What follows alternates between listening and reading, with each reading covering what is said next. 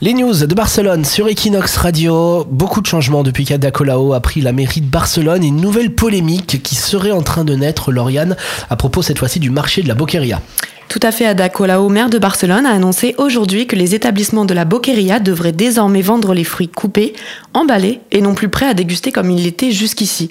Alors l'objectif, c'est d'obliger les gens à consommer les fruits en dehors du marché et c'est aussi et surtout pour retrouver l'esprit euh, du marché et, sa, et son utilité première. Alors c'est vrai que la Boqueria est très appréciée euh, à Barcelone par les touristes et qu'ils y passent beaucoup de temps.